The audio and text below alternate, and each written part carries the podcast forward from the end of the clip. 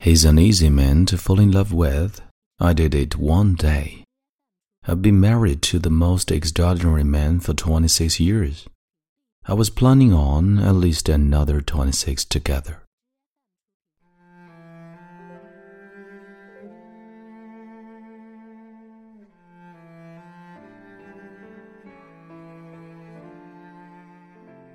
嗨，亲爱的朋友，你好，欢迎收听英语美文朗读， 我是孟非 Phoenix。今天和你分享的美文来自艾米·罗森塔尔，因卵巢癌去世于这篇文章发表后的十天。这篇文章我是流着泪带着笑读完的，所以邀请你一起来听这篇让人心疼又感动的美文。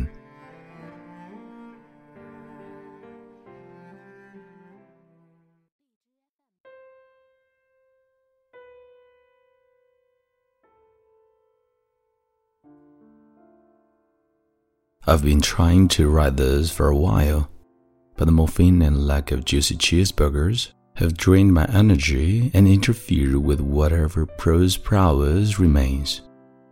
Additionally, the intermittent micro naps that keep whisking me away mid sentence are clearly not propelling my work forward as quickly as I would like. But they are, admittedly, a bit of trippy fun. Still, I have to stick with it because I'm facing a deadline, in this case, a pressing one. I need to say this while I have your attention and a pause. I've been married to the most extraordinary man for 26 years. I was planning on at least another 26 years. Want to hear a sick joke? A husband and wife walk into the emergency room in the late evening on September 5th, 2015.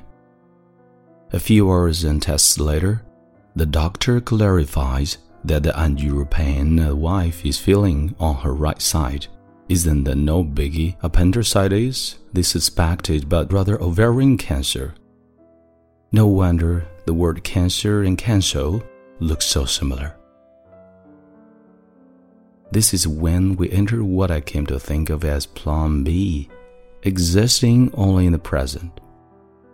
As for the future, allow me to introduce you to the gentleman of this article, Jason Brian Rosenthal. He's an easy man to fall in love with. I did it in one day. Let me explain. My father's best friend since summer camp, Uncle John, had known Jason and me separately our whole lives. But Jason and I had never met I went to college out east and took my first job in California when I moved back home to Chicago. John, who thought Jason and I were perfect for each other, set us up on a blind date. It was 1989. We were only 24. I had precisely zero expectations about this going anywhere. But when he knocked on the door of my little frame house, I thought, Oh, this is something highly likable about this person. By the end of dinner, I knew I wanted to marry him. Jason? He knew a year later. I've never been on Tinder, Bumble, or eHarmony, but I'm going to create a general profile for Jason right here based on my experience of coexisting in the same house with him for like 9,490 days. First, the basics. He's 5 foot 10, 160 pounds, with salt and pepper hair and hazel eyes. The following list of attributes is in no particular order because everything feels important to me in some way.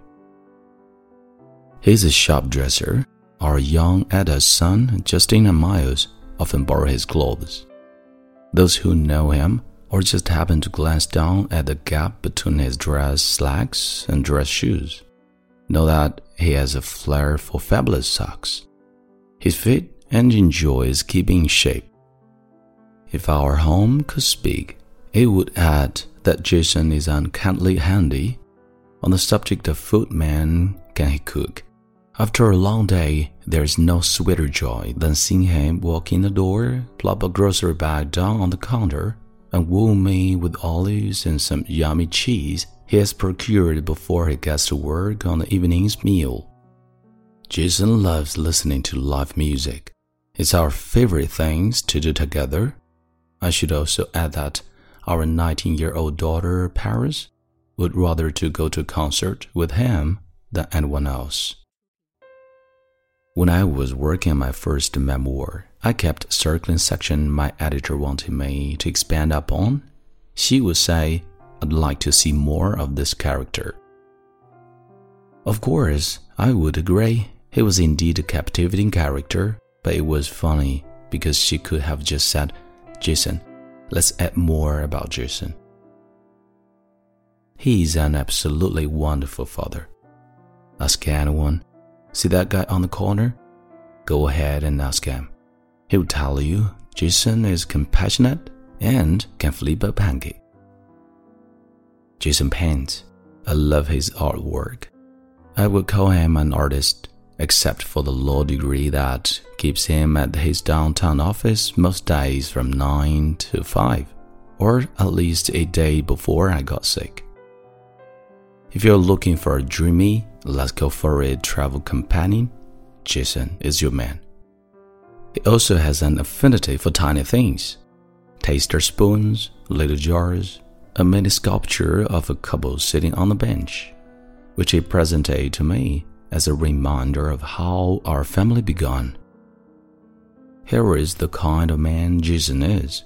He showed up at our first pregnancy ultrasound with flowers.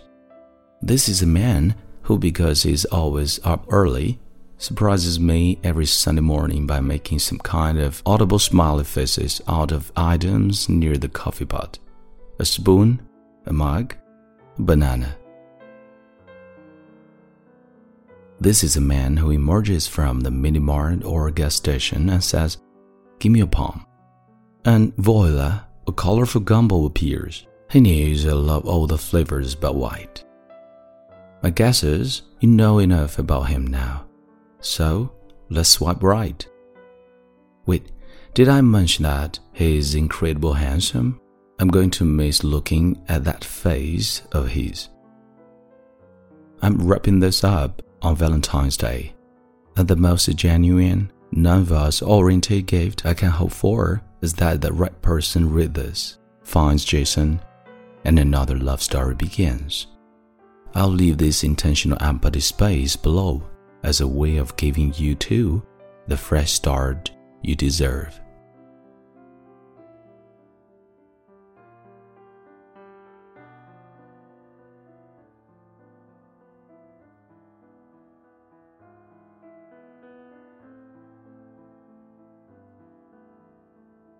你现在收听的是英语美文朗读，本期节目到这里就结束了。 你可以在微信订阅号搜索并关注“英语美文朗读”来收听更多暖声英语节目。我是孟非 Phoenix，感谢你的收听，Thanks for listening and see you next time。